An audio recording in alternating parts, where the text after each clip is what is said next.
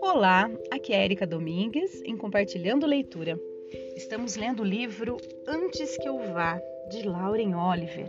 Ainda estamos no capítulo 5. Este já vai ser o quarto áudio desse capítulo, um capítulo incrível, com reflexões maravilhosas. Então vamos dar continuidade, tá? É, lembrando que uh, ela, a Sam, está revivendo pela quinta vez, né? Aquele, aquele último dia, vamos dizer assim, certo?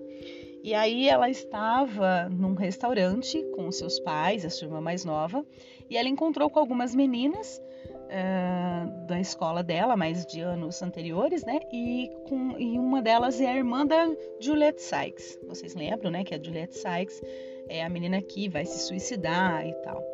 Enfim, vamos dar continuidade aí é, a esta leitura incrível. Então, bora lá. Durante todo o caminho de volta para casa, tento me esquecer de Marian Sykes. Quando meu pai me deseja boa noite, ele está sempre pronto para desmaiar depois de uma cerveja e hoje ele tomou, ufa, duas. Estou tentando me esquecer de Marian Sykes. Quando Izzy entra meia hora depois, de banho tomado e cheirosa, com os velhos pijamas da Dora, e me dá um beijo molhado na bochecha, estou tentando esquecê-la. E uma hora depois disto, quando minha mãe para na minha porta e diz: Estou orgulhosa de você, Sam. Ainda estou pensando nela. Minha mãe vai deitar. O silêncio ocupa a casa. Em algum lugar na escuridão profunda há um relógio, e quando fecho os olhos, imagino Juliet Sykes vindo calmamente na minha direção, com os sapatos batendo levemente no chão de madeira e sangue escorrendo de seus olhos. Sento na cama com o coração acelerado em seguida, levanto e encontro meu North Face no escuro. Hoje de manhã jurei que não havia nada no mundo capaz de me fazer voltar para a festa de Kent, mas cá estou, descendo nas pontas dos pés, andando furtivamente pelos corredores escuros, pegando as chaves da minha mãe na saleta. Mamãe foi incrivelmente humana hoje, mas a última coisa que preciso é de uma conversa do tipo: o que me faz pensar que eu posso matar Aula e depois sair? Tento dizer a mim mesma que Juliet Sykes não é problema meu, mas fico imaginando como seria horrível se hoje fosse o dia dela. Se ela tivesse que revivê-lo sem parar. Acho que todo mundo, até Juliet Sykes, merece morrer em um dia melhor que este. As dobradiças das portas dos fundos e da frente rangem tão alto que poderiam ser despertadores. Às vezes acho que meus pais fizeram isso de propósito. Na cozinha, ponho um pouco de azeite cuidadosamente em um papel toalha e esfrego nas dobradiças da porta de trás. Lindsay me ensinou esse truque. Ela vive desenvolvendo maneiras novas e melhores de escapar, apesar de não ter hora para voltar e não tem a menor importância quanto ela sai e quando ela volta para casa. Acho que ela sente falta disso, para falar a verdade. Acho que é por isso que é sempre tão meticulosa com os detalhes. Ela gosta de fingir que precisa ser. A porta, com dobradiças temperadas à italiana, abre com um leve sussurro e estou do lado de fora. Na verdade, não pensei sobre por que estou indo para a casa de Kent ou no que vou fazer quando chegar. E em vez de ir diretamente para lá, me vejo dobrando em ruas aleatórias e becos sem saída, circulando para cima e para baixo. As casas ficam em sua maioria afastadas da rua e as janelas acesas parecem magicamente no escuro, como luminárias penduradas. É incrível como tudo parece diferente à noite, quase irreconhecível, principalmente na chuva.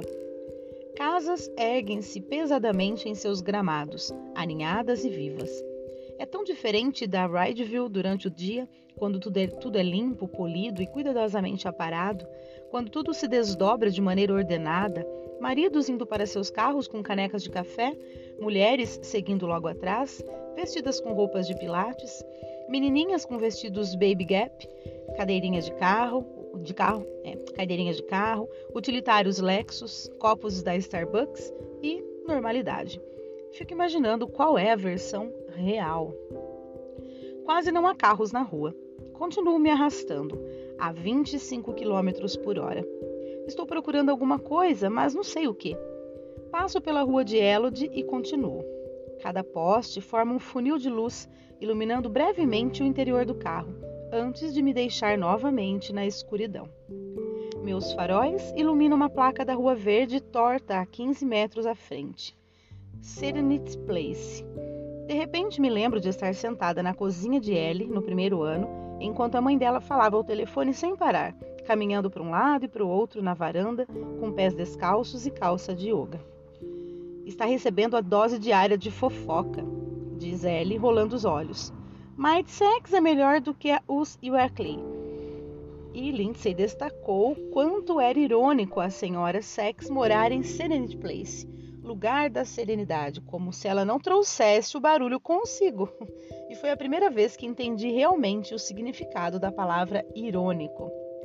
Giro volante no último segundo e freio, passando por Serenity Place. Não é uma rua longa, não há mais do que duas dúzias de casas nela, e como tantas em Redville, desemboca em um beco sem saída. Meu coração pula quando vejo um Saab prateado estacionado cuidadosamente em uma das estradas. A placa MAE-DE4 é o carro da senhora Sex. Devo estar perto. A casa seguinte é número 59 é identificada por uma caixa de correio em forma de galo que se ergue de um canteiro de flores que, nesta época do ano, não passa de uma mancha de sujeira preta. Sykes é a palavra impressa na asa do galo, em letras tão pequenas que é preciso procurar antes para conseguir ver. Não consigo explicar, mas sinto como se fosse reconhecer a casa de qualquer jeito. Não há nada de errado com ela. Não é diferente de nenhuma outra casa. Não é a maior nem a menor bem cuidada, tinta branca, janelas escuras, uma luz solitária acesa no andar de baixo. Mas há algo mais, alguma característica que não consigo identificar de fato que faz com que a casa pareça grande demais, como se algo do lado de dentro estivesse se esforçando para sair, como se o lugar estivesse a ponto de estourar suas junções. É uma casa desesperada de algum modo. Viro na entrada. Não tenho de estar aqui, sei disso mas não consigo evitar. É como se algo estivesse me empurrando. A chuva está caindo forte pego um casaco velho no banco de trás, provavelmente de Easy, e o utilizo para proteger minha cabeça enquanto salto do carro para a varanda da frente, minha respiração formando nuvens de fumaça adiante. Antes que possa pensar muito a respeito do que estou fazendo, toco a campainha. Demora um bom tempo para alguém atender a porta e dou alguns pulinhos, tentando me manter aquecida, com a respiração se condensando à minha frente. Finalmente ouço um movimento no lado de dentro. Em seguida, dobradiças rangendo. A porta se abre e vejo uma mulher piscando para mim confusa. A mãe de Juliet. Ela está com um roupão de banho que mantém fechado com a mão. Ela é tão magra quanto Juliet. Tem os mesmos olhos azul claros e a pele pálida que as duas filhas. Olhando para ela, me lembro de um fio de fumaça dançando no escuro. Posso ajudá-la? Sua voz é muito suave. Fico um pouco espantada. Por algum motivo esperava que fosse Marian quem atenderia a porta. Meu nome é Sam, Samantha Kingston. Estou procurando Juliet. Como funcionou na primeira vez, acrescento. Ela é minha parceira de laboratório. Do lado de dentro, um homem, o pai de Juliet, imagino, e grita: quem é? A voz é aguda e alta, e tão diferente da voz da senhora Sykes que chego para trás, inconscientemente. A senhora Sykes se assusta um pouco. Em seguida, gira a cabeça para trás, abrindo mais alguns centímetros da porta sem intenção. O corredor atrás dela está escuro. Sombras verdes e azuis passeiam em uma parede, imagens projetadas por uma televisão em um cômodo que não consigo ver.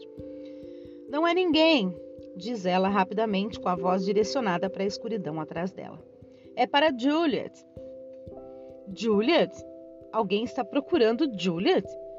Ele soa exatamente como um cachorro. Au, au, au. Luto contra um impulso nervoso e selvagem de rir. Eu cuido disso. A senhora Sykes se volta novamente para mim. Outra vez, a porta se fecha um pouco com o movimento, como se ela estivesse se apoiando nela. Meu sorriso não chega exatamente aos olhos.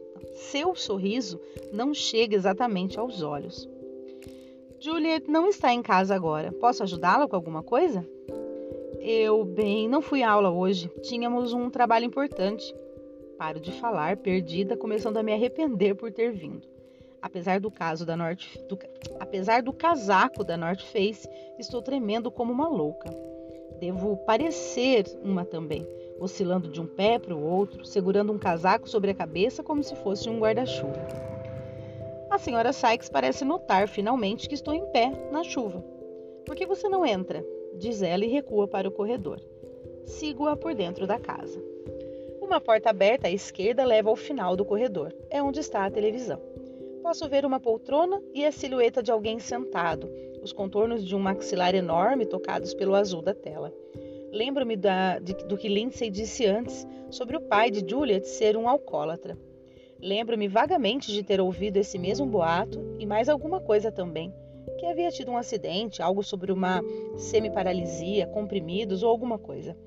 Gostaria de ter prestado mais atenção. A senhora Sykes me vê olhando e, rap e rapidamente vai até a porta, fechando-a. Agora está tão escuro que mal consigo ver e percebo que continuo com frio. Se o aquecedor está ligado na casa, não consigo senti-lo. Ouço o som de um grito de filme de terror na sala de TV e o ritmo firme e sincopado de tiros. Agora estou definitivamente arrependida de ter vindo. Por um segundo, tenho uma fantasia de que Juliet vem de uma família inteira de loucos assassinos em série e de que a qualquer instante a senhora Sykes terá um momento silêncio dos inocentes comigo. A família inteira é doida. Foi o que Lindsay disse. A escuridão está me pressionando por todos os lados, sufocante, e quase dou um grito de gratidão quando a senhora Sykes acende uma luz e o corredor surge iluminado e normal, e não cheio de troféus humanos mortos ou coisas equivalentes. Há um arranjo de flores secas em um lado da mesa decorado com laços perto de um porta-retratos com uma foto de família. Gostaria de poder olhar mais de perto. Era importante esse trabalho? Pergunta a senhora Sykes, quase em um sussurro. Ela lança um olhar nervoso para a sala de televisão e fica imaginando se acha que está falando alto demais. É que eu, eu, eu meio que prometi a Juliet que pegaria algumas coisas para a apresentação de composição na segunda-feira. Tento abaixar a voz, mas mesmo assim ela franze o rosto. Pensei que Juliet tivesse dito que estaria em casa hoje à noite. Juliet saiu, diz ela em seguida, como se estivesse desacostumada a dizer essas palavras e as estivesse testando na língua, e repete: Ela saiu, mas talvez tenha deixado algo para você. Eu poderia procurar, digo. Percebo que quero ver o quarto dela. É por isso que estou aqui. Preciso ver. Ela provavelmente jogou em cima da cama ou por lá. Tento soar casual, como se eu e Juliet tivéssemos ótimas relações, como se não fosse estranho eu aparecer na casa dela às dez e meia da noite de uma sexta-feira e tentar entrar no quarto dela. A senhora Sykes hesita. Talvez eu possa ligar para o celular dela. Sugere, em seguida acrescenta desculpando-se. Juliet detesta que entrem no quarto dela. Não precisa ligar para ela, digo rapidamente. Juliet provavelmente vai dizer para a mãe que me entregue para a polícia. não é tão importante, pego amanhã. Não, não, vou ligar para ela. Não levarei mais do que um segundo. A mãe de Juliet já está desaparecendo para dentro da cozinha. É incrível como ela se move rápida e silenciosamente, como um animal estranho e saindo das sombras. Considero fugir enquanto ela está na cozinha. Penso em ir para casa, deitar na cama e assistir a filmes velhos no meu computador. Talvez faça um bule de café e passe a noite acordada.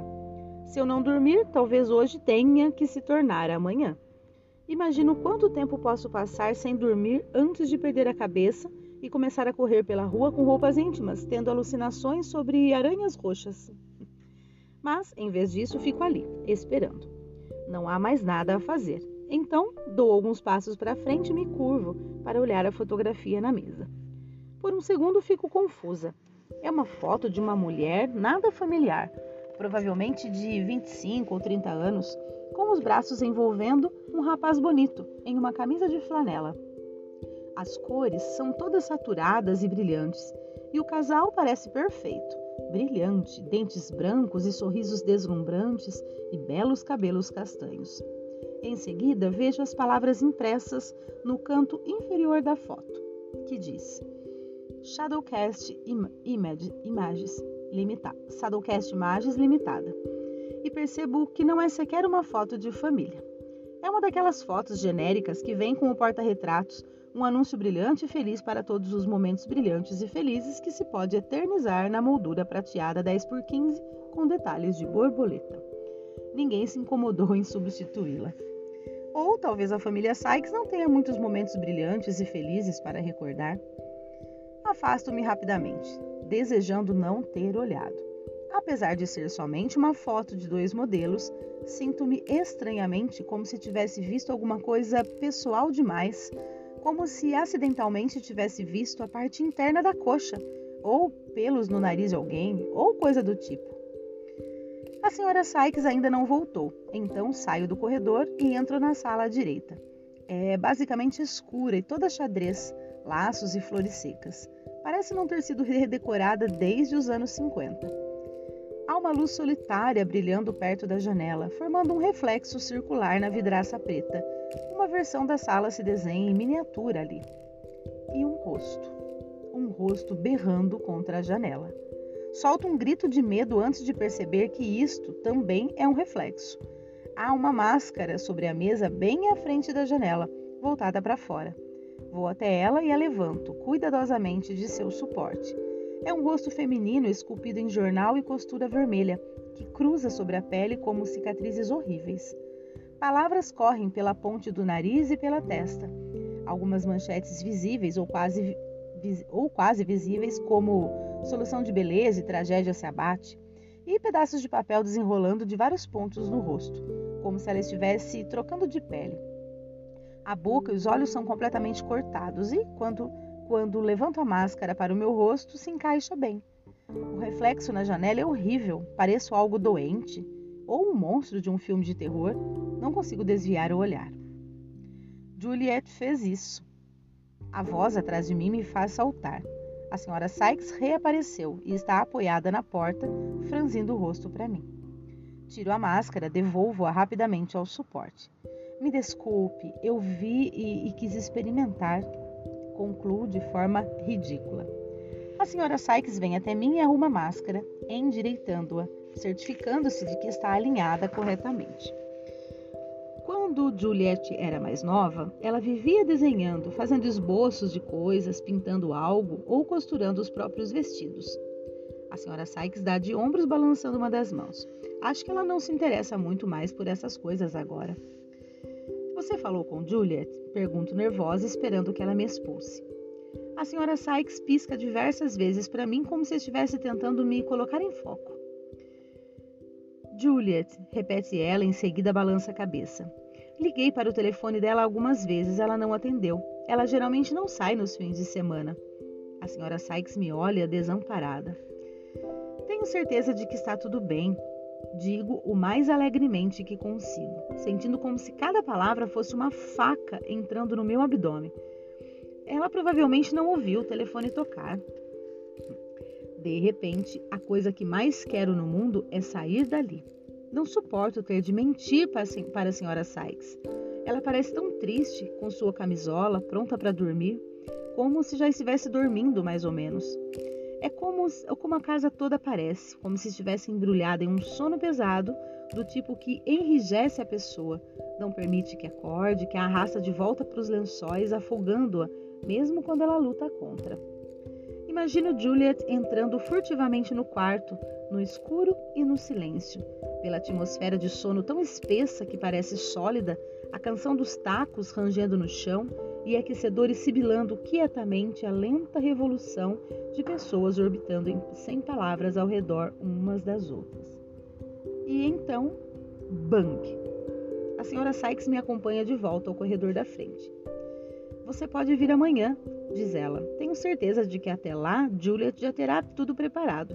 Ela é normalmente muito responsável, uma boa menina. Claro, amanhã. Nem gosto de dizer a palavra e dou um rápido tchau antes de sair novamente pelo escuro até o meu carro. Está ainda mais frio do que antes. A chuva, metade gelo, pinga no capô do meu carro enquanto fico ali sentada esperando o motor esquentar, soprando as mãos e tremendo. Satisfeita por ter saído de lá. Assim que deixo a casa, um peso sai do meu peito, como se a atmosfera e a pressão do lado de dentro fossem diferentes, mais pesadas. Minha primeira impressão estava correta. É de fato uma casa desesperada. Vejo a silhueta da mãe de Juliet pela janela. Fico imaginando se ela está esperando até que eu saia ou até que a filha chegue. É quando tomo uma decisão. Sei o que vou fazer. Vou para a casa de Kent e agarrarei Juliet e, se precisar, baterei na cara dela. Farei com que perceba como é idiota a ideia da morte. Certamente não está sendo fácil para mim. Se necessário for, amarro-a na traseira do carro para que ela não possa pôr as mãos na arma. Percebo que nunca fiz nada de bom de verdade para alguém. Pelo menos há muito tempo não faço. Às vezes atuo como voluntária para o Mills ou Wills, que entrega refeições em domicílio para pessoas incapacitadas.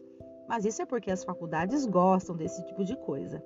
A BU mencionou caridade especialmente no setor de inscrição do site. E, obviamente, sou legal com meus amigos e dou ótimos presentes de aniversário. Passei um mês e meio colecionando saleiros em forma de vaca para dar para Ellie, porque ela adora vacas e sal. Mas geralmente não faço coisas boas só por fazer. Essa será a minha boa ação. Então tenho um vislumbre de uma ideia. Lembro-me de quando estávamos estudando Dante na aula de inglês e Bengoa não parava de perguntar se alguma vez as almas do purgatório eram mandadas para o inferno. Bengoa uma vez foi suspenso por desenhar a figura de uma bomba explodindo no nosso refeitório e várias cabeças decapitadas voando, voavam por todos os lados. Então, para ele, a pergunta era normal. E a senhora Harbour embarcou em um dos seus devaneios e disse que não, que não era possível, mas que alguns pensadores modernos cristãos acreditavam que era possível evoluir do purgatório para o paraíso, uma vez que já tivesse passado tempo suficiente lá. Nunca acreditei de verdade em paraíso. Sempre me pareceu uma ideia louca, todo mundo feliz e reunido, Fred Astaire e Einstein dançando tango nas nuvens, esse tipo de coisa mas também nunca acreditei que pudesse ter de reviver um dia para sempre. Não é mais louco do que, já me, do que já me aconteceu. Não é mais louco do que o que já me aconteceu. Talvez o objetivo seja que eu tenha de provar que sou uma boa pessoa. Talvez eu precise provar que mereço seguir em frente. Talvez Juliet Sykes seja a única coisa entre mim e uma eternidade de fontes de chocolate, um amor perfeito, meninos que sempre ligam quando dizem que vão ligar e sundaes de banana que ajudam a queimar calorias. Talvez ela seja minha passagem. Muito bem, pessoal, vou parar por aqui.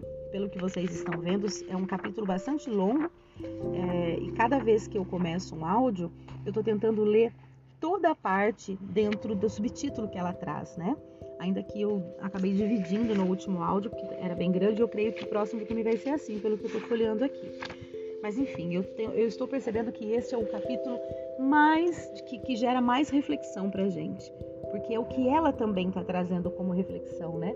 Essa, esse fato de ela, dela reviver uh, o último dia da vida dela por diversas vezes, está fazendo com que ela enxergue coisas que antes ela não enxergava. E isso é maravilhoso, né? Muito bem. É, espero que vocês estejam gostando. Um grande, grande, grande abraço e até o próximo áudio.